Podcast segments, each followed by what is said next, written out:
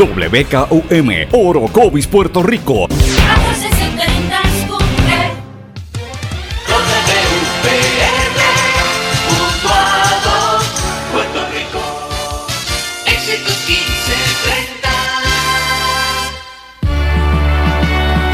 Transmite WEXS Patillas Guayama. XXX 61. Escuchas WMDB desde Fajardo, Puerto Rico, a través del 1480M y a través de www.el1480.net. 1480. Todo lo que dice genera controversia. Cada vez que ella se expresa, los haters se agitan, los políticos tiemblan porque es la única comprometida con la verdad. Periodista, bloguera, relacionista licenciada, analista de la noticia, escritora y le dicen la provocadora en las redes sociales. Y ahora comienza en blanco y negro con Sandra Rodríguez Coto.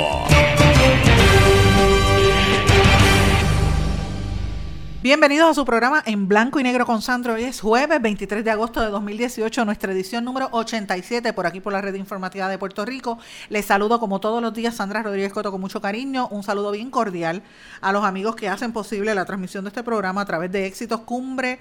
Eh, Patillas y Fajardo, éxitos 1530 en Utuado, Cumbre 1470 en Orocovis, X61 en Patillas y el 1480 en Fajardo.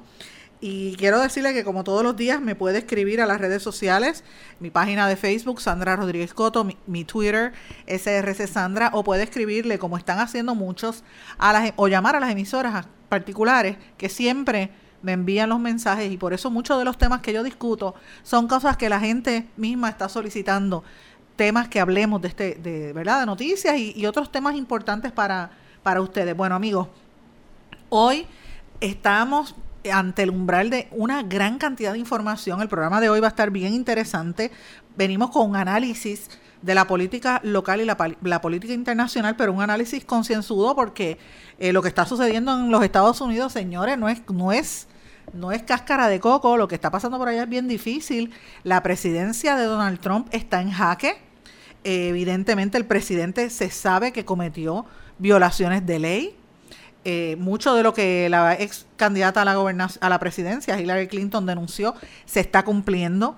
Y todos los casos que hay pendientes de la gente que se declaró culpable como su jefe de, campaña y todo lo demás tienen unas implicaciones muy, muy serias sobre el futuro y, el, y el presente de la presidencia de Trump y sus manejos con otros países en el resto del mundo y por ende a nosotros.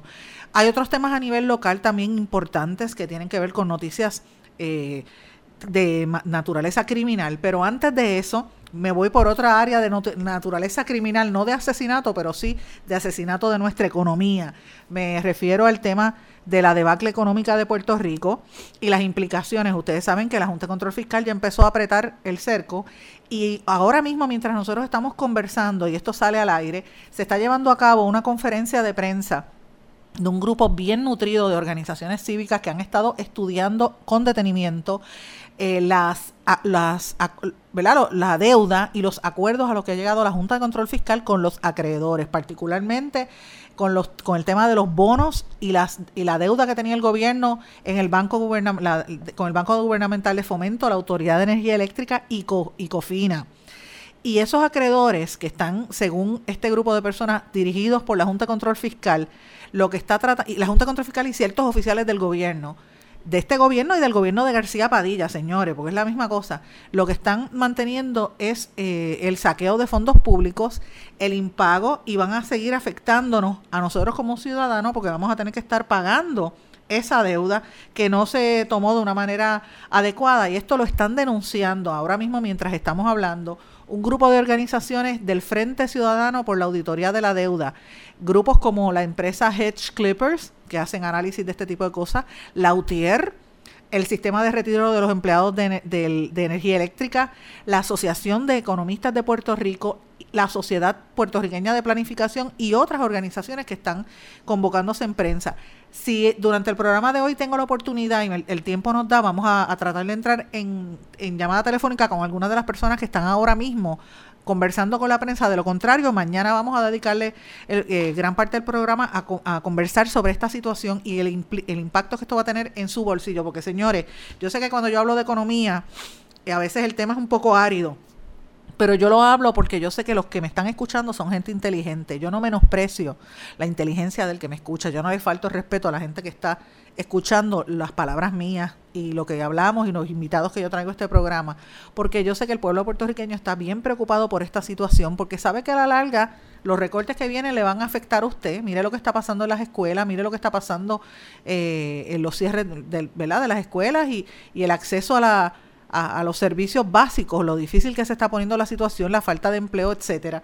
Todo eso tiene que ver con el impacto de la deuda nuestra y la crisis económica que tiene Puerto Rico y por eso yo traigo estos temas porque me consta y sé que ustedes están bien preocupados por esta situación. Así que hoy vamos a hablar de este tema y vamos a hablar de otros temas bien importantes como el manejo de emergencias en Puerto Rico y unas noticias locales que están siendo portadas, señores, a nivel internacional, mucho más allá del tema de la deuda.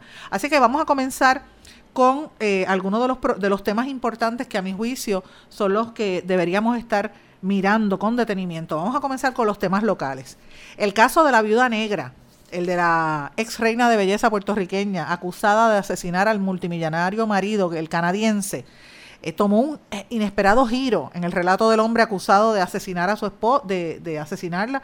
y esto es importante. Esta información, para que ustedes sepan, señores, es el tema de portada o el titular más importante en varios de los principales medios en Europa, encabezados por la BBC de Londres, que es una cadena inmensa a nivel mundial, y lo tienen todas sus versiones en inglés, en francés, en italiano, o sea, hasta en japonés. Tienen la misma historia. Señores, esta noticia la está viendo todo el mundo. El Senado, por otra parte, siguiendo el tema de la Junta de Control Fiscal, le vira la tortilla tras los requerimientos. Ustedes saben que la Junta está pidiéndole al Senado, a la Cámara, y a otras dependencias como la oficina de, del Contralor, ética, etcétera, que digan cuántos empleados tiene, quién viene, a qué hora vienen, cuánto están gastando, cuánto dinero tienen en caja y todos esos eh, datos eh, específicos que prácticamente lo que quieren saber es si de verdad los empleados son reales o son empleados fantasmas, entre otras cosas. El presidente del Senado le viró la tortilla, vamos a hablar en detalle de esto. Un tema que a mi juicio ustedes saben que yo le he dado bien, bien duro y es el caos en el manejo de emergencia que evidencia lo mal que se atendió el, la emergencia del paso del huracán, no solamente en el paso del huracán, sino posterior. Y lo vemos en este tirijala que hay en la oficina de manejo de emergencia, el hecho de que tienen esquineado, escondido a una de las personas que más conoce este tema, que es el rescatista Nino Correa. Vamos a hablar en detalle sobre este tema. Y el tercer aspecto importante de esto es el revolú que tienen con, con los furgones. Parece mentira. FEMA y la Guardia Nacional se están tirando la papa caliente, no se ponen de acuerdo, aunque FEMA reconoció que se, se, le perdieron 12 vagones, no se ponen de acuerdo, no dicen cuáles son los vínculos del gobierno con las compañías que tienen esos vagones, esos furgones, y más que nada, qué pasó con la ayuda. Repartieron dos o tres cositas que no estaban podridas, pero esto es una falta de respeto y vamos a hablar de eso en detalle. El comisionado de manejo de emergencias rechaza que haya desplazado a Nino Correa, pero lo que se evidencia es que a la gente que sabe los están esquineando y los que están dirigiendo son unos ineptos, y lo digo públicamente, lo digo yo. Eh, ayer hubo un fuego de grandes proporciones en Bayamón Estaban tratando de, detenerlo y eso es un tema importante porque precisamente está en el área industrial de Luquetti, que es una de las más grandes, cerca de la fábrica de Goya, allí en el área de Bayamón, y es una cosa terrible. Eh, y es importante porque si nosotros estamos en este caos económico, lo que queremos es que las empresas echen hacia adelante, no, no se vengan a detener por este tipo de cosas. Y quiero decir algo también que me llamó poderosamente la atención antes de hablar de las noticias locales. Eh, e internacionales. Hay un tema que a mí me tiene indignada, señores. Y es una cosa que yo digo, yo, es que yo no puedo creer las cosas que, pasan en este país. La ciudadanía le ha cogido, ha cogido de punto, mire, y se está burlando de la policía de Puerto Rico. Y mire, yo soy crítica de la policía, yo le puedo caer arriba al superintendente, decir lo que sea, y los ineptos que a veces son en el manejo del, tema de la criminalidad. Pero señores, la policía de Puerto Rico está bien faja. No les pagan, están desmotivados hace mucho tiempo, porque los tenían como esclavos prácticamente sin las horas extra y tenían que estar yo veo todos que están ahí en, las protestas y todo bajo el sol, es un abuso lo que tienen contra los policías. Pues miren, ayer eh, la ciudadanía completa empezó a, burlarse de una escuadra de agentes del negociado de, ¿verdad? de la policía. Empezaron a hacer memes, a gufiárselos, a relajárselos en las redes sociales, porque estas personas rodearon con armas al conductor de una guagua eh, que la guagua, ellos lo, lo, están apuntando y el, señor de la guagua siguió como si nada. Según los datos preliminares suministrados por prensa de la policía, a eso de las 3 de la tarde de ayer, una persona identificada como Fermín García Casillas se querelló porque su guagua marca Mazda, era un modelo Mazda del año 89, la tablilla es el 713 422 se la habían hurtado en el parking del centro comercial El Cantón Mall de Bayamón, que ustedes saben que eso allí es bien caliente. El hombre que, la, que hurtó fue arrestado, era un hombre de 36 años, de oriundo de Vega Alta. Eh, y lo apresaron en la carretera 167 en, en Bayamón, cerca de Río, Hondo, de Río Hondo. Pero miren lo que pasa. Ellos estaban apuntándole a, a, a, ¿verdad?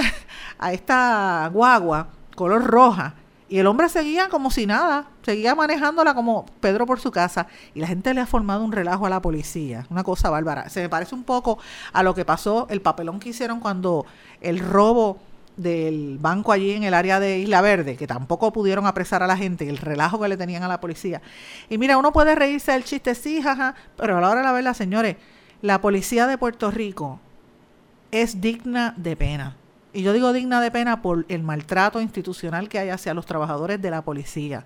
Y digo maltrato institucional, señores, con conocimiento, porque aquí no solamente este gobierno, sino todos los gobiernos le dan un aumentito que lo que da es pena. Y los pobres policías están fajados en la calle arriesgando sus vidas para que entonces la ciudadanía se burle. Esto llora ante los ojos de Dios. Yo critico cuando hacen las cosas malas, pero señores, uno no se puede burlar de la gente que está ahí dispuesta a dar la vida por uno como son los policías de Puerto Rico. Y de mi parte, miren, para mí eh, vaya un desagravio a todos los policías por esta situación tan lamentable de burlarse de ellos en las redes sociales cuando sabemos que están pasándolas muy difíciles con todos los recortes, el desánimo que ha habido y el abuso que ha habido en términos del trabajo hacia los policías. Así que, señores, yo les recomiendo a los que me están sintonizando, mire, si usted está en una cafetería ahora mismo, o en un cafetín, o está en algún área y ve un policía, Págale un café por lo menos, invítelo. A veces los policías no le dan el dinero, los trasladan de pueblos de la isla, lo mandan para el área metropolitana y yo quisiera que ustedes vieran cómo viven a veces los policías. Claro que hay hay este manzanas podridas, las hay en todas partes, pero la inmensa mayoría de los policías que quedan y no se han ido son gente con compromiso y lo menos que merece es un apoyo de la ciudadanía. Así que si usted ve un policía por ahí, señor, invítele un café, compre una botellita de agua y si tiene chavos, invítele un almuerzo, que se lo va a agradecer y usted se va a sentir muy bien. Vamos a una pausa y regresamos enseguida. No se retiren, el análisis y la controversia continúa en breve, en blanco y negro, con Sandra Rodríguez Coto. Te pondrán a prueba, te llevarán hasta el límite. Pero no importa cuán fuerte griten o cuántos cositos de queso vuelen por el aire, tú eres el conductor, el que está al mando. No te rindas. Resiste. Y arranca solo después de oír el clic del cinturón, porque cada 8 minutos un pasajero de 8 a 14 años resulta lastimado en un choque.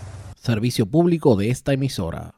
Hola. Estoy llamando por anuncio del carro. Dice que se negocia el precio y se financian los pagos. En español, algunos verbos terminados en AR como negociar y financiar se confunden con otros terminados en EAR como pelear o faxear. Aunque se dice pelea y faxea, es preferible decir negocia y financia. Estoy llamando por el anuncio del carro. Dice que se negocia el precio y se financian los pagos. El español nuestro de cada día.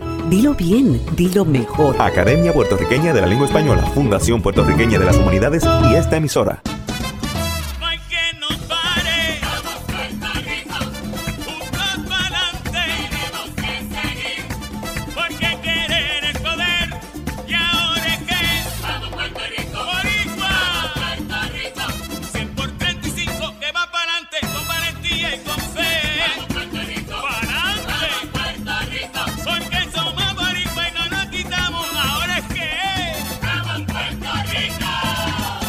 Más de 100.000 perros desamparados en las calles de Puerto Rico. El abandonar un animal es abuso y es ilegal. Si ya no puedes atender a tu perro, llévalo a un albergue o centro de control. Si lo abandonas en la calle, le estás garantizando una muerte dolorosa y segura. Evitemos tener animales sufriendo en nuestra isla. Reportar el abuso es tu responsabilidad. Así que si ves a alguien maltratando o abandonando un animal, llama inmediatamente a la policía al 787-343-2020. Comprométete. Dame tu correo electrónico, por favor. Jimena Pérez, arroba, coqui.com. El símbolo usado en las direcciones de correo electrónico corresponde a la palabra española arroba, no arroba. Se recomienda decir arroba. Dame tu correo electrónico, por favor. Jimena Pérez, arroba, coqui.com. El español nuestro de cada día. Dilo bien, dilo mejor. Academia Puertorriqueña de la Lengua Española, Fundación Puertorriqueña de las Humanidades y esta emisora. Tus recuerdos más queridos, la radio eres tú. Te acompaña, te entretiene, te comenta lo que viene, va contigo donde quieras, la radio eres tú, la radio eres tú. Tus canciones preferidas, las noticias cada día, gente amiga que te escucha, la radio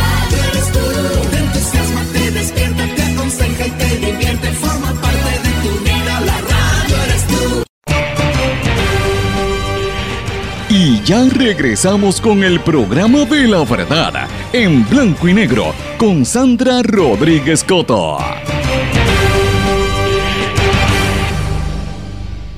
Y de regreso en blanco y negro con Sandra. Bueno, señores, como les dije en el segmento anterior, esto es un caos lo que hay en Puerto Rico en el manejo de emergencias de este país. FEMA y la Guardia Nacional no se acaban de poner de acuerdo para decir, para tratar de empastelar y maquillar la verdad, que es lo que están tratando de hacer. Porque ha sido, ese sí que uno se debe estar riendo de, del papelón que de verdad están haciendo esos funcionarios. Eso sí es vergonzoso de cómo ellos están tratando de, de, cubrir y maquillar la historia para que la gente no cuestione y no se sepa realmente qué pasó por el extravío de los vagones. FEMA admitió que se le perdieron 12 vagones con suministros y ayuda y que no, no tenía, no sabía para dónde la Guardia Nacional los movió. Sabemos todos en Puerto Rico que la Guardia Nacional lo que hay es un despelote allá adentro. Entonces la pregunta es por qué el gobierno sigue protegiendo a esa gente y, por, y cuándo es que van a, a rendir cuenta. Lo que es FEMA, la Guardia Nacional, manejo de emergencia es un desastre, señores. Y lo vemos en, en esto, en el, no solamente en la forma en que atendieron la, emergencia, sino después que pasó el huracán y todos estos meses que ya estamos próximos a, a, conmemorar el primer aniversario, todavía que tengan ayuda por ahí sin entregar, esto llora ante los ojos de Dios, señores. Esto no, no se puede permitir. Entonces, la, ¿por qué lo hacen? Pues porque hay vínculos entre la gente que tiene esos, esos furgones, los empresarios con el, con el gobierno actual, que le están dando chavos al gobierno. Entonces, a la hora de la verdad era para tratar de desviar la atención. Por eso es que cuando vienen los comentarios de que se robaban las ayudas, ya usted entiende cuál es la situación que hay. Ustedes recordarán que aquí hablamos de 12 vagones que encontraron hace unas semanas atrás en la Comisión Estatal de Elecciones. Por aquí, por la red informativa, denunciamos que, y dimos a conocer lo de los vagones en el área de Utuado. Esto fue el compañero Arriaga, que por cierto, paréntesis aquí, señores, otros medios de comunicación atribuyéndose la información o por lo menos cambiando la versión por con tal de no nombrar a la red informativa. Yo digo, pero ¿por qué será esto? Si, como dicen los colegas de una de las cadenas de radio, si estos son unas emisoritas metralla, oye, este, Julito, y a todos los amigos allí en Utuado, en Patilla, en Fajardo, que nos dicen emisoritas metralla. Pues mire, estas metrallas están dando palos, estamos dando palos noticiosos y nosotros dimos a conocer esta información y después otros se las atribuyen. Esto es la barbaridad de este país. Pero bueno, este, yo estoy pendiente a todo, ¿saben? Y lo dejo saber. No me gusta, no me gusta porque eso no es ser honesto con el país, ni, ni es hacer periodismo serio. Uno, si, si la noticia no es mía, mire, yo digo quién, quién la escribió. No tengo ningún problema, todo lo contrario. Eh, me demuestro que estoy respetando el trabajo de un compañero, pero contra, si Arriaga hizo la información, por lo menos reconózcalo, no le ponga el nombre de otra cadena cuando no fue así. Pero bueno, este, volviendo a este tema, la situación está bien terrible, ahí hay que investigar a estas compañías, eh, Reyes y a, a, la, a, la, compañía Candela, que de hecho, para que ustedes sepan, con, eh, cadenas de, los Estados Unidos como CBS, el reportero que está aquí, eh, David Becknott, y CNN están detrás de este tema. Y Puerto Rico va a volver a ser el escándalo y la vergüenza mundial porque se está demostrando el mal manejo de estas ayudas. Lo que tenemos que preguntarnos es si esto es un plan orquestado para que en Estados Unidos dejen de enviar ayudas si viene otra emergencia y ahora y paralicen el, el ¿verdad? el desembolso de fondos que se supone que nos entreguen para levantar este país. Así que estas son cosas bien terribles. FEMA se justificó diciendo que pues ellos eran solamente 12 contenedores de más de 10 mil que ellos habían alquilado. Este, pues, ¿sabes? Como si no fuera nada. Y yo de verdad, realmente esto es una situación bien terrible. Pero vamos a movernos de, de FEMA y de, ¿verdad? Y del el revolú que tenían y, y, la, falta de investigación por parte del Departamento de Justicia, porque ahí la secretaria se le ha quemado, está tratando de, taparlo un poquito y no ha hecho, no ha dicho realmente lo que está pasando ahí en FEMA y en la Guardia Nacional. Yo, no, yo me pregunto por qué justicia protege a la Guardia Nacional. O sea, ¿qué es, ¿cuál es el vínculo ahí que no acaba de salir? Y, y yo exhorto a los periodistas a que investiguen lo que hay ahí. Yo voy a hacer mi investigación se me está haciendo bien difícil, pero sé que tiene que haber algo, porque es que a tomates no huelen, como dice el comercial. Pero vamos a pasar ahora al tema de manejo de emergencia, el negociado estatal para el manejo de emergencias y administración de desastres. Varios de los exdirectores, ustedes saben que yo he tenido aquí en este programa a algunos de ellos en varias ocasiones. Ayer ellos se mostraron indignados y exigieron una explicación de por qué han desplazado al coordinador de búsqueda y rescates de Puerto Rico, Nino Correa, que ustedes saben que Nino Correa, Nino Correa Feliciano un hombre extremadamente conocedor. Él, yo lo vi en acción el 11 de septiembre del 2001, cuando yo estuve en Nueva York y se cayeron las torres. Él fue de los que fueron allá a trabajar. Él ha estado en los manejos de emergencia más importantes en, y más impactantes en los últimos décadas en Puerto Rico. Es un experto en el tema de búsqueda y rescate y lo tienen esquineado. La pregunta es, ¿por qué? ¿Será porque no quieren que le arroje sombra? ¿Será porque la prensa lo reconoce por su trayectoria? ¿O será porque los ex eh, directores de manejo de emergencia saben que el, tipo es el que sabe cómo, cómo se bate el cobre y no quiere lucir mal el que está dirigiendo esto ahora? Mire, es una situación bien, bien preocupante porque es la agencia que se supone que maneje la, la emergencia, ahora el director está diciendo que lo que están, y a través de una oficial de prensa que había sido una periodista, porque señores, esto es otro tema, muchos de los que están en este gobierno, casi todos eran periodistas. Eh, la, amiga Caricia Ortiz está diciendo que el, básicamente el negociado lo que está ejecutando el protocolo, miren estos, estos términos ahí que hablan ahora como si fuese este, policía ejecutando el protocolo que se había establecido y lo que le están pasando el, el, el poder a los municipios y realmente dice que a él lo movieron a, un negociado en la oficina central y no lo tienen activado. Están tratando de, velar, ¿verdad? Pero para que usted sepa, Nino Correa, como dije, él trabajó en búsqueda cuando se estrelló el avión C-130 en Caguas, ustedes recordarán, cuando había que recuperar víctimas en un helicóptero que se estrelló en las costas de Río Grande. Eh, en la isla de San Martín, cuando unos nenes murieron en un río de San Sebastián hace unos años atrás. Él trabajó en las labores de búsqueda y rescate en el terremoto de Haití. Ahí fue bien reconocido por su labor. Y como dije, en las Torres Gemelas, porque yo lo vi, yo estuve en Nueva York y cubrí eso para el periódico El Nuevo Día cuando eso sucedió. Y Nino Correa, incluso eh, rescatistas norteamericanos lo usaban como referencia. O sea, tenemos una persona conocedora. ¿Por qué lo tienen esquineado? Miren, ya le dije que, que Nazario Lugo, que había sido eh, director de manejo de emergencia, dice que la movida es incompetente porque destaca que Correa ha tenido 17 años de experiencia. También Ángel Crespo, el que estuvo bajo la administración pasada, que ustedes saben dirigía el cuerpo de bomberos y después fue manejo de emergencia, destaca la labor de, de, Nino, de Nino Correa. Lo mismo Epifanio Jiménez, que dijo que, y, cito a don Epifanio, que y ustedes saben que él ha sido muy crítico, que dice que esta movida es otra demostración de la crisis del sistema de seguridad pública y la ineficiencia e inefectividad en su administración, que él ha estado denunciándolo consistentemente. Eh, a él lo habían, hace 17 años, nombraron a, a, Correa director de búsqueda y rescate estatal y todavía no lo tienen. Entonces, mire lo que pasa. Carlos Acevedo, quien es el comisionado, el que está dirigiendo esa agencia ahora, para empastelar la, la historia, rechaza que haya desplazado de sus deberes a Nino Correa. Lo tiene esquineado, no lo deja hablar.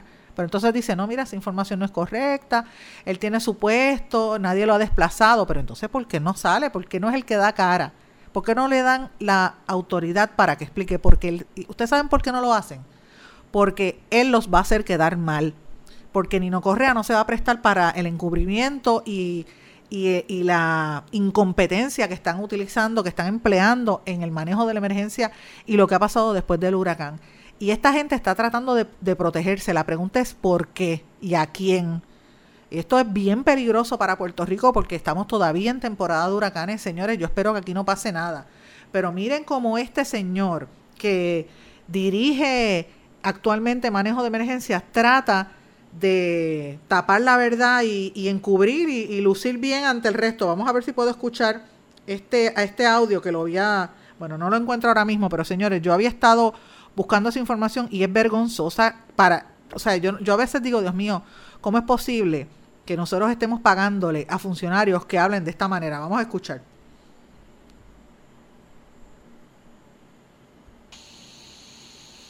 Vende como el presidente de la Asociación de Manejadores de Emergencia, que yo no sé por qué él habla tanto de manejo de emergencia, donde todavía nosotros no hemos recibido una comunicación formal de esa entidad dando consejos, recomendaciones de investigaciones que hayan hecho luego del paso de María, para sabiendo que nosotros estamos haciendo los planes nuevos, para aportar en los planes. No lo entiendo y ahora vienen a hablar de la parte de o sea, aquí hay unos directores jugando política de la cual yo no estoy jugando, de la cual desde que yo llegué aquí nosotros no estamos haciendo política, nosotros estamos concentrados trabajando en preparando esta agencia lo que esos ex directores de agencia no hicieron. yo creo que esta es la primera vez que yo digo, en plural, que todos los ex directores de esta agencia que han pasado por aquí mantuvieron los niveles de respuesta o de coordinación de la agencia y los planes de emergencia con huracán categoría 1. Y ninguno se ha sentado con este servidor a ver cómo nosotros estamos subiendo el plan de emergencia catastrófico, qué otras cosas estamos haciendo para mejorar, nosotros escuchamos consejos. El único exdirector de esta agencia, no es el único. Yo tengo comunicación directa con varios exdirectores de esta agencia. ¿Ok?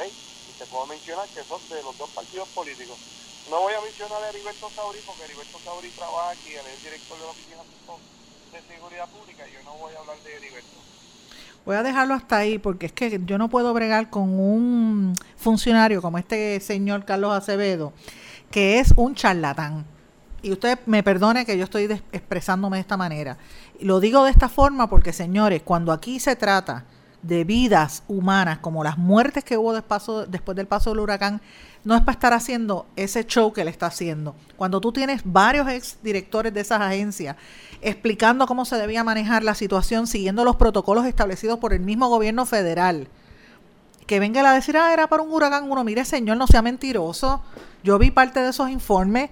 Eh, mire, el hijo de Pedro Toledo, que dirigió eso, que es un experto en el tema de manejo de emergencia, está en Estados Unidos y dirigió esto aquí bajo el gobierno de Luis Fortuño. Yo vi esos documentos que él tenía, señor Acevedo. No mienta. El país sabe lo que usted está haciendo. Usted no se deja llevar. Y fíjese que ahí yo estoy mencionando a Nazario Lugo, a otros jefes de, de, ¿verdad? Este Rafael Guzmán y mucho más allá de Epifanio Jiménez, que también es PNP, por cierto, no estoy hablando de gente populares criticándolo, los mismos PNP lo están criticando usted y usted está diciendo que los planes que ellos dejaron eran de un huracán categoría 1, eso es mentira. Eso es mentira y eso no es cierto, eso es una falsedad. Y el pueblo de Puerto Rico tiene que exigir que este señor lo llamen a capítulo y haga el trabajo que tiene que hacer. Él no se ha conectado con los municipios, los municipios, si aquí pasa una emergencia, señores, Dios no lo quiera. Mire lo que pasó hace uno, hace dos días en Venezuela, que vino un, terremoto, Dios quiera que eso no venga para acá. Nosotros se cumple un año, del, perdón, un siglo, 100 años del, terremoto que vino aquí en Puerto Rico. Si pasa una emergencia de esa magnitud, Puerto Rico no está preparado porque quien está dirigiendo esto es una persona incapaz y yo creo que es una falta de respeto al país después que ha sufrido tanto los embates y todavía sigue sufriendo los embates del huracán, que expertos de los dos partidos, porque hay gente de los dos partidos, hagan el llamado y este señor trate de empastelar y maquillar la realidad. Señores, con eso es lo que usted cuenta para manejar esta situación. Vamos a una pausa y regresamos enseguida. No se retiren, el análisis y la controversia continúa en breve, en blanco y negro, con Sandra Rodríguez Coto. Te pondrán a prueba. Te llevarán hasta el límite. Pero no importa cuán fuerte griten o cuántos cositos de queso vuelen por el aire, tú eres el conductor, el que está al mando. No te rindas. Resiste. Y arranca solo después de oír el clic del cinturón, porque cada 8 minutos un pasajero de 8 a 14 años resulta lastimado en un choque. Servicio público de esta emisora. Hola. Estoy llamando por el anuncio del carro. Dice que se negocia el precio y se financian los pagos. En español, algunos verbos terminados en AR como negociar y financiar se confunden con otros terminados en EAR como pelear o faxear. Aunque se dice pelea y faxea, es preferible decir negocia y financia. Estoy llamando por el anuncio del carro. Dice que se negocia el precio y se financian los pagos. El español nuestro de cada día. Dilo bien, dilo mejor. Academia Puertorriqueña de la Lengua Española, Fundación Puertorriqueña de las Humanidades y esta emisora.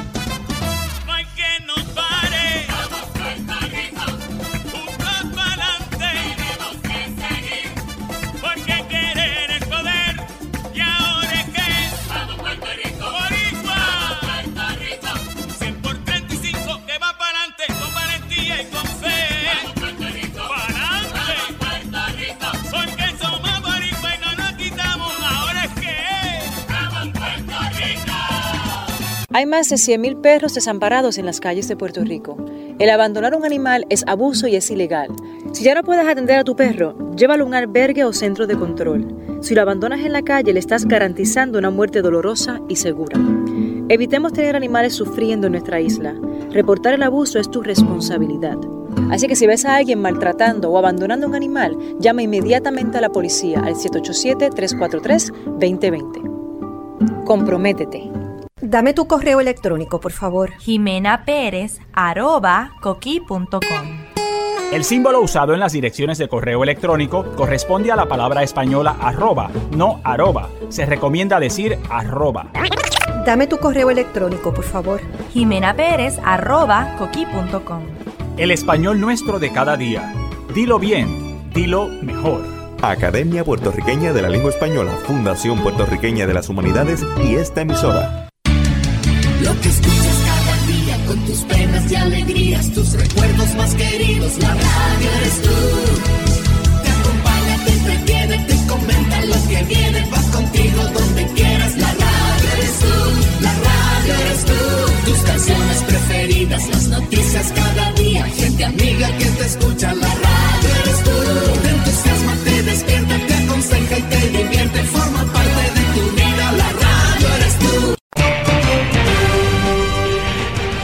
ya regresamos con el programa de la verdad, en blanco y negro, con Sandra Rodríguez Coto. De regreso en blanco y negro con Sandra. Dios mío, yo terminé agitada del, del, segmento anterior. Es que me agito porque es que, contra, cuando uno sabe lo que pasó, porque uno visitó todos estos pueblos y todavía hay gente incomunicada en algunos sectores, ¿cómo es posible que estén jugando a la política con el, con ¿verdad? Con una situación que es el manejo de emergencia de todo un país, es una barbaridad.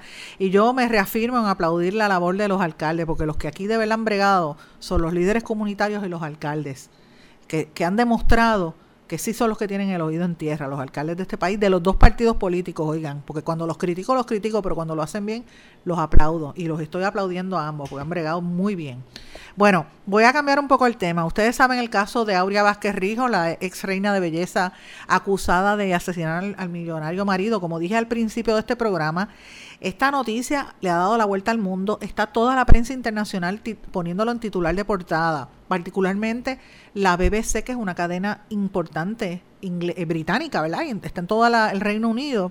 Obviamente el marido que fue asesinado, eh, Adam Joel Anhan, era un canadiense, así que ellos tienen un vínculo, pero lo importante es que esta noticia está trascendiendo y mire cómo nuevamente Puerto Rico se ve en el espejo del mundo. Por un lado, este Daddy Yankee, Luis Fonsi y Lin Manuel entraron al libro de Record Guinness con éxitos, ¿verdad? Por su música y por otro lado, las noticias de la criminalidad, el mal manejo de los de los de, ¿verdad? de la de los suministros.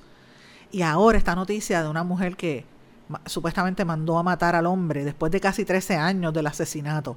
Están cubriendo cómo ha sido esta prolongada batalla y cómo esto surge. Y oigan, la parte novelesca de esto, esto parece una trama.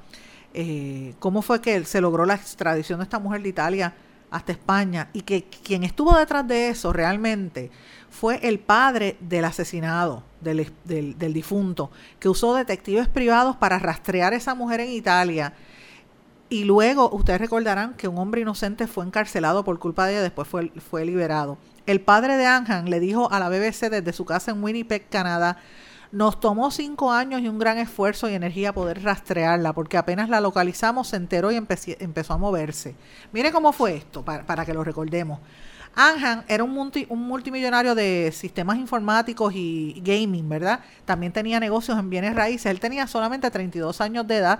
Era un hombre amante de los viajes. Él se pasaba recorriendo el mundo. Llegó aquí, se enamoró de esta mujer y fue brutalmente golpeado y asesinado a puñaladas una noche el, en septiembre del año 2005 en, en una calle del viejo San Juan de entrada pensaban que fue un robo porque él iba caminando con ella, con Vázquez Ríos, que también resultó herida durante, durante el proceso por un agresor masculino. Pero según los fiscales, Anjan fue engañado para que creyera que se iba a reunir con su esposa en el restaurante de San Juan para discutir los términos del divorcio. Se estaba divorciando de ella y realmente era una trampa. La, acusación sostiene que Vázquez sabía que el divorcio la privaría de acceso a gran parte de los bienes de su marido, que estaban estimados en ese momento en 24 millones de dólares. Imagínate, casarse con un millonario de 24 millones. Ellos habían hecho un acuerdo prenupcial que si se divorciaban, ella no le tocaba nada. Así que dos años más tarde, un muchacho que trabajaba en la cocina de un restaurante, Jonathan Román Rivera, que vivía en La Perla, ustedes lo recordarán, lo acusaron de asesinar al cubano, al perdón, al, al canadiense pero y cumplió casi un año en la cárcel. La condena fue eh, revocada cuando un testigo le contó al jurado federal de los Estados Unidos que había visto cómo el asesino golpeaba a Anjan con un aduquín de la calle y lo apuñalaba. El atacante luego habló de manera calmada con Vázquez Ríos antes de golpearla con fuerza moderada, agregó el testigo. O sea, el testigo dijo, mira, yo vi que él le, cayó a palos, asesinó al hombre y después se viró a ella y con relax le, le dio como un cantacito para eh, dar a entender que ella fue también víctima de robo. En el año 2008, un jurado federal la acusó de contratar a un asesino luego de que el hombre sospechoso de ser el asaltante confesara el asesinato. En una declaración leída ante el Tribunal de San Juan, Alex el Loco, ustedes recordarán, Alex el Loco Pavón, dijo que ella había aceptado pagarle 3 mil dólares cuando planearon el asesinato del marido en el club nocturno y el restaurante Pink Skirt, un negocio que Anjan le había regalado a ella como regalo de boda. Mira esto, Dios mío. Eh, ella, para ese entonces, Vázquez ya no estaba en los Estados Unidos porque después que pasó esta situación, en algún momento del 2016, ella se fue. Ella había sido reina de belleza. Y entonces ella se fue y decidió irse a Italia, un país donde las leyes se utilizan en ocasión por, fugitivos para dificultar la extradición porque es bien difícil tú lograr una extradición de allá. Pasó con una estudiante eh, británica y americana que fueron acusados de matar unos en, en, Italia, recordarán aquel caso que han hecho esta película. Pues Vázquez conoció allá en Florencia a un taxista y tuvo, se, se enamoraron y tuvo gemelas.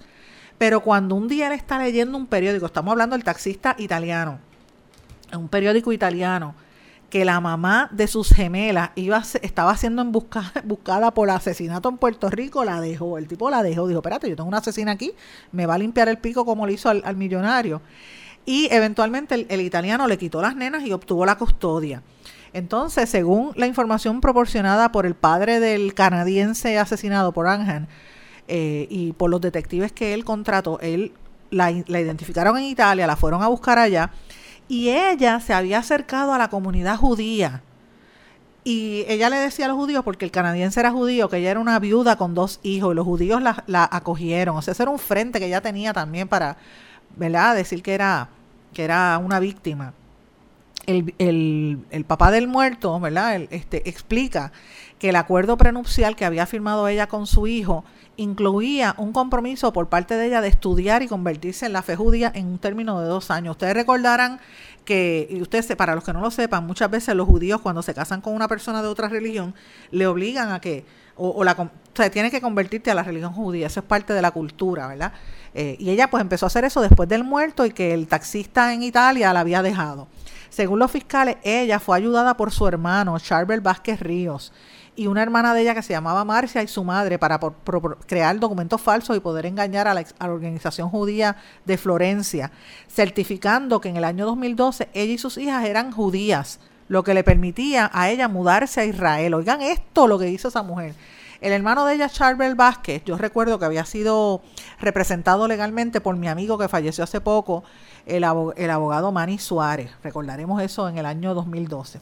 Según el padre del, canadiense asesinado, Vázquez se movió por Europa usando nombres falsos y varias tarjetas de identificación. Y el equipo de detectives logró identificarla, la rastrearon en, Gibral, en, Gibraltar, en Gibraltar, en España, en Francia y en Inglaterra.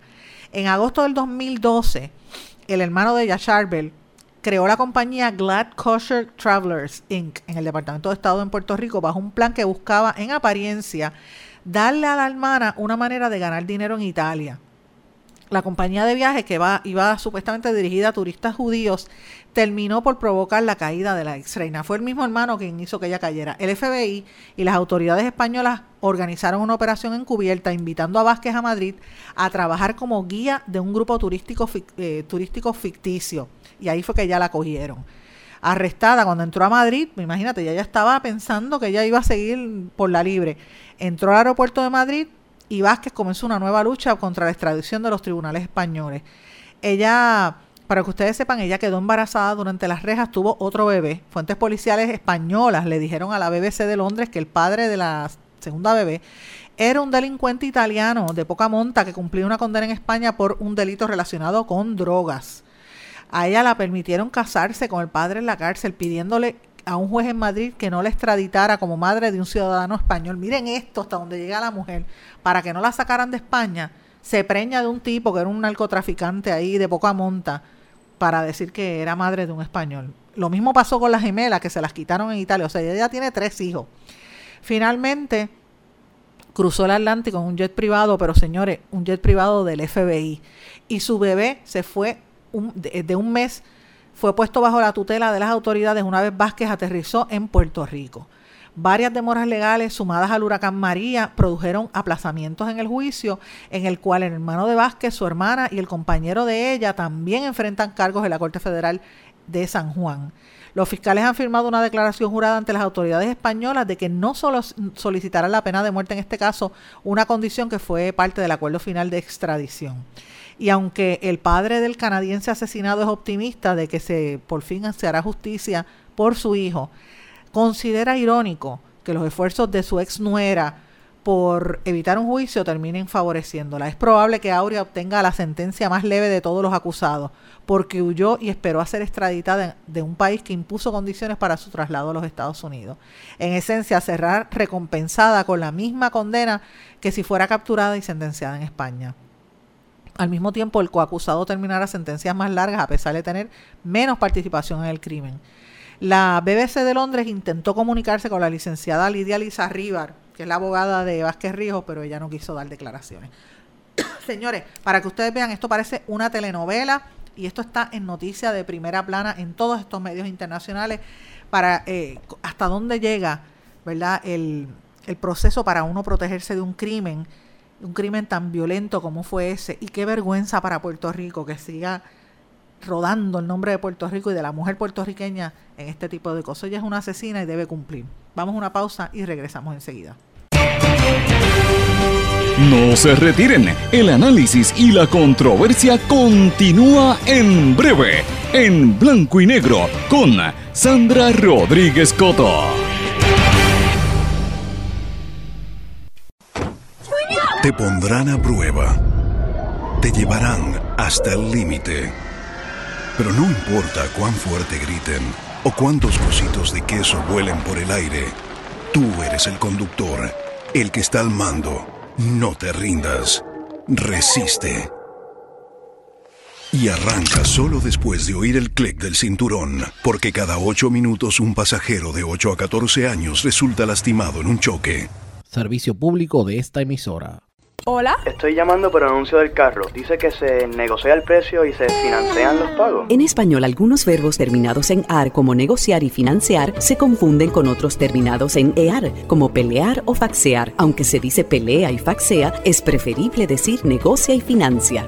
Estoy llamando por el anuncio del carro. Dice que se negocia el precio y se financian los pagos. El español nuestro de cada día. Dilo bien, dilo mejor. Academia Puertorriqueña de la Lengua Española, Fundación Puertorriqueña de las Humanidades y esta emisora. Porque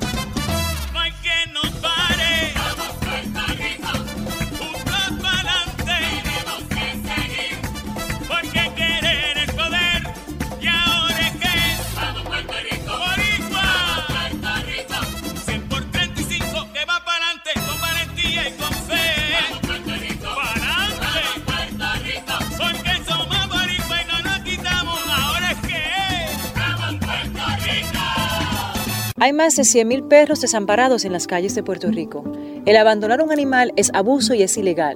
Si ya no puedes atender a tu perro, llévalo a un albergue o centro de control. Si lo abandonas en la calle, le estás garantizando una muerte dolorosa y segura. Evitemos tener animales sufriendo en nuestra isla. Reportar el abuso es tu responsabilidad. Así que si ves a alguien maltratando o abandonando un animal, llama inmediatamente a la policía al 787-343-2020. Comprométete. Dame tu correo electrónico, por favor. Jimena Pérez arroba coqui.com.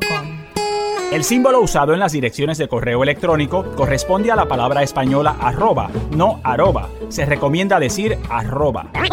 Dame tu correo electrónico, por favor. Jimena Pérez arroba coqui.com. El español nuestro de cada día. Dilo bien, dilo mejor. Academia Puertorriqueña de la Lengua Española, Fundación Puertorriqueña de las Humanidades y esta emisora. Que escuchas cada día con tus penas y alegrías, tus recuerdos más queridos, la radio eres tú. Te acompaña, te entretiene, te comenta lo que viene, vas contigo donde quieras, la radio eres tú, la radio eres tú. Tus canciones preferidas, las noticias cada día, gente amiga que te escucha, la radio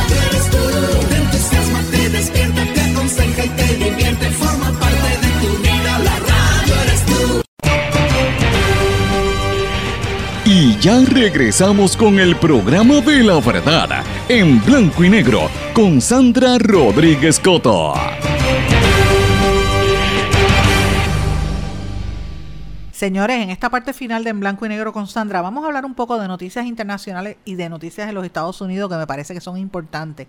Obviamente, en Estados Unidos el tema del paso del huracán por Hawái es una situación de, ¿verdad? Noticias que todavía están surgiendo muchas noticias de los estragos que ha causado toda esa situación en esa zona que es bien penosa, ¿verdad? Que de- ellos viven, como nosotros en gran medida aquí en el Caribe, de- dependen del área del turismo y de lo que ha, ha ocurrido por allá y están, estamos bien pendientes de esta situación de, del paso del huracán, eh, ¿cómo se llama? Lane.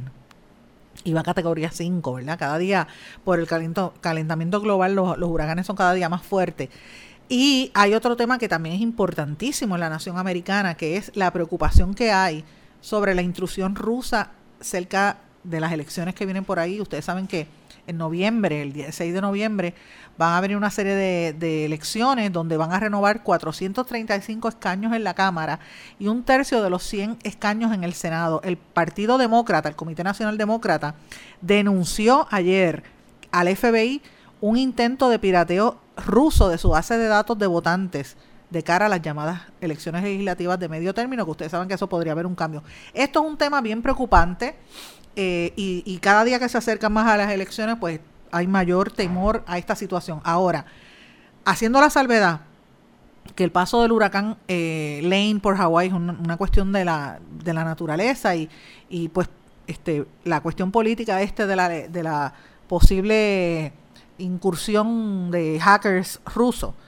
Sin lugar a dudas, el tema que tiene allí todo, todo el mundo de la nación americana pendiente no es ninguno de esos dos. Es realmente el caos que vivió y que vive el presidente Trump y su presidencia está bajo jaque.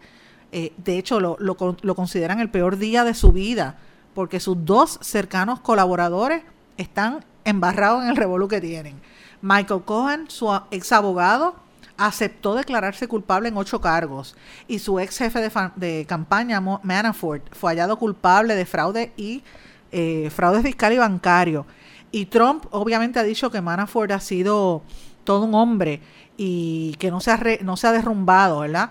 Y de hecho no, no descartó concederle un perdón presidencial más adelante a su ex jefe de campaña. Ahora, a su ex abogado lo acusó de inventar historias para rebajar la condena. Y mira lo que ha hecho Trump. Trump salió con su boquita de comer a decir en la cadena Fox que el dinero que se usó para pagarle a las dos mujeres prostitutas y, actrices no venían de campaña, era dinero de él. O sea, él aceptó que le dio dinero para callarle la boca. Le dio 130 mil dólares a Stephanie Clifford, una actriz de porno, eh, que le dicen Stormy Daniels, y le dio otros 150 mil dólares a la ex modelo de Playboy, de Playboy, de la revista Playboy, Karen McDougal, porque se callara después de unas supuestas relaciones con Trump. O sea, cuando tú tienes un presidente de una nación americana admitiendo que paga por, por sexo, que, o sea, yo no estoy diciendo que los demás sean santos, señores, sabemos la historia americana, pero decirlo abierta, abierta y públicamente, para mí que esto es motivo de que empiece un proceso de, impeachment.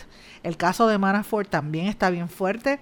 Eh, el gobernador ha dicho que esto es una cacería de brujas, pero ustedes recordarán que Steve Bannon, el ex estratega en jefe de Trump, dijo que, que hoy, o sea, durante todo el día de ayer, eso lo dijo hoy, es claro que el referéndum, que las próximas elecciones de noviembre es como si fuera un referéndum para determinar si se mantiene el, el Partido Republicano arriba o no.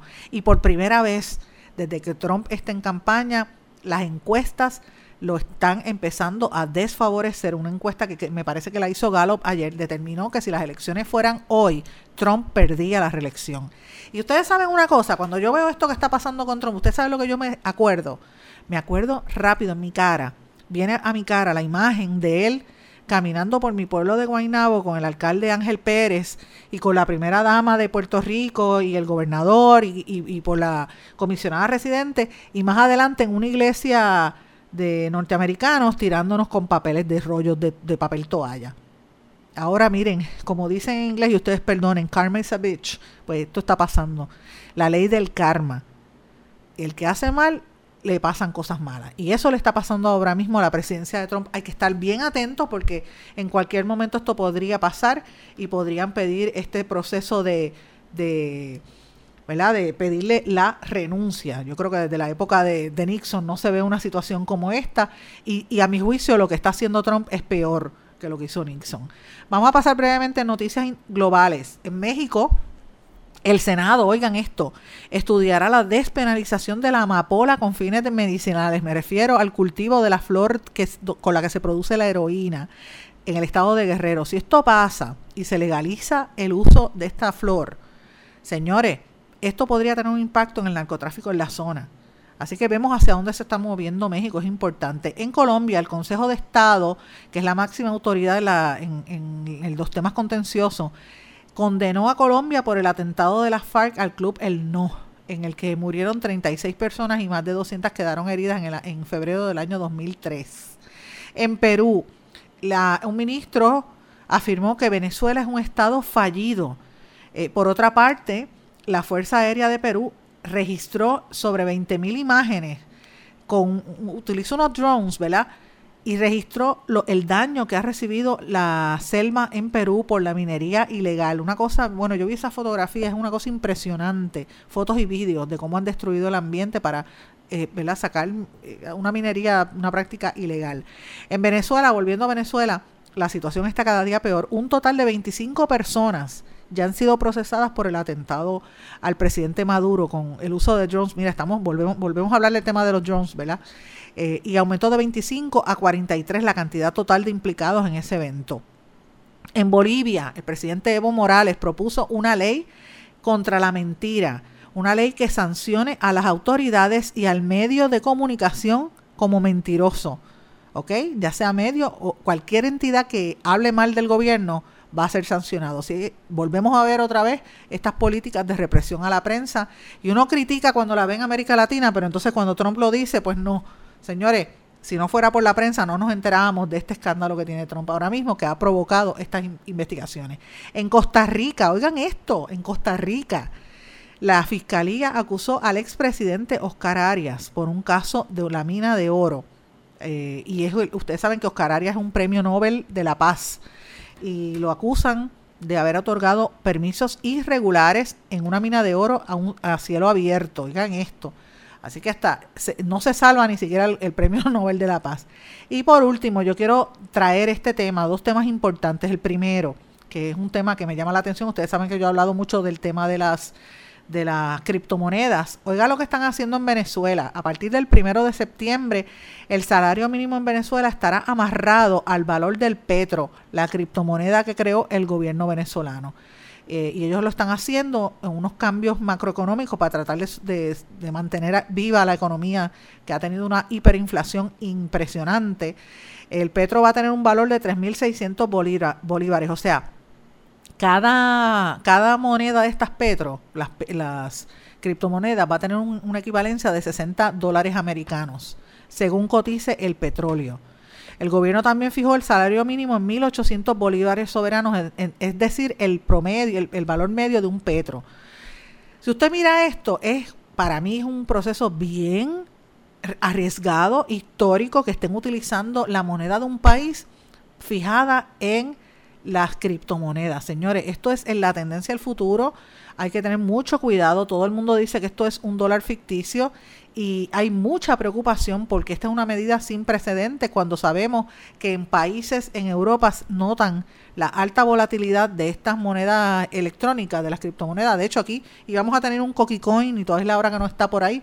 Y hay, hay países como Rusia, China, Irán, Corea del Norte que tienen han expresado su intención de seguir desarrollando estas criptomonedas, pero en Europa y en otros lo ven con mucha preocupación porque creen que va a provocar eh, un, un, colapso del sistema. Hay que estar mirando con detenimiento esta situación por la, porque la manera en que el poder adquisitivo de los venezolanos sigue hacia abajo y vemos que casi un 7% de la población sigue yéndose. Ha habido huelgas generales, ha habido eh, eh, una serie de protestas y la gente está pasándola muy mal en Venezuela. Así que tenemos que ver qué impacto va a tener esto y si aquí se van a copiar de este tema. Y por último, oiga, apórtese bien porque ahora Facebook le va a dar una nota si usted tiene página de Facebook pendiente, la empresa ha establecido una escala de 0 a 1 como parte de su evaluación de la reputación de los cibernautas. Eh, lo que está haciendo es medir la fiabilidad de los usuarios, dándole una puntuación según la, reputación. Eh, y esto pues va a tener, usted va a tener una escala de 0 a 1 para ver si usted tiene o no tiene credibilidad en la, en la página de Facebook. Así que vamos a estar mirando el impacto que esto va a tener, sobre todo en Puerto Rico, que tiene una difusión de cerca de casi 2 millones de personas metidos en la página de Facebook todo el tiempo. Con esto me despido, será hasta mañana, vamos a seguir hablando del tema y de lo que viene de la Junta de Control Fiscal mañana. Los dejo, nos vemos mañana en blanco y negro con Sandra. ¿Se quedó con ganas de más? Busque a Sandra Rodríguez Coto en las redes sociales o acceda a en blanco y porque a la hora de decir la verdad solo hay una persona en la cual se puede confiar. Sandra Rodríguez Coto en blanco y negro.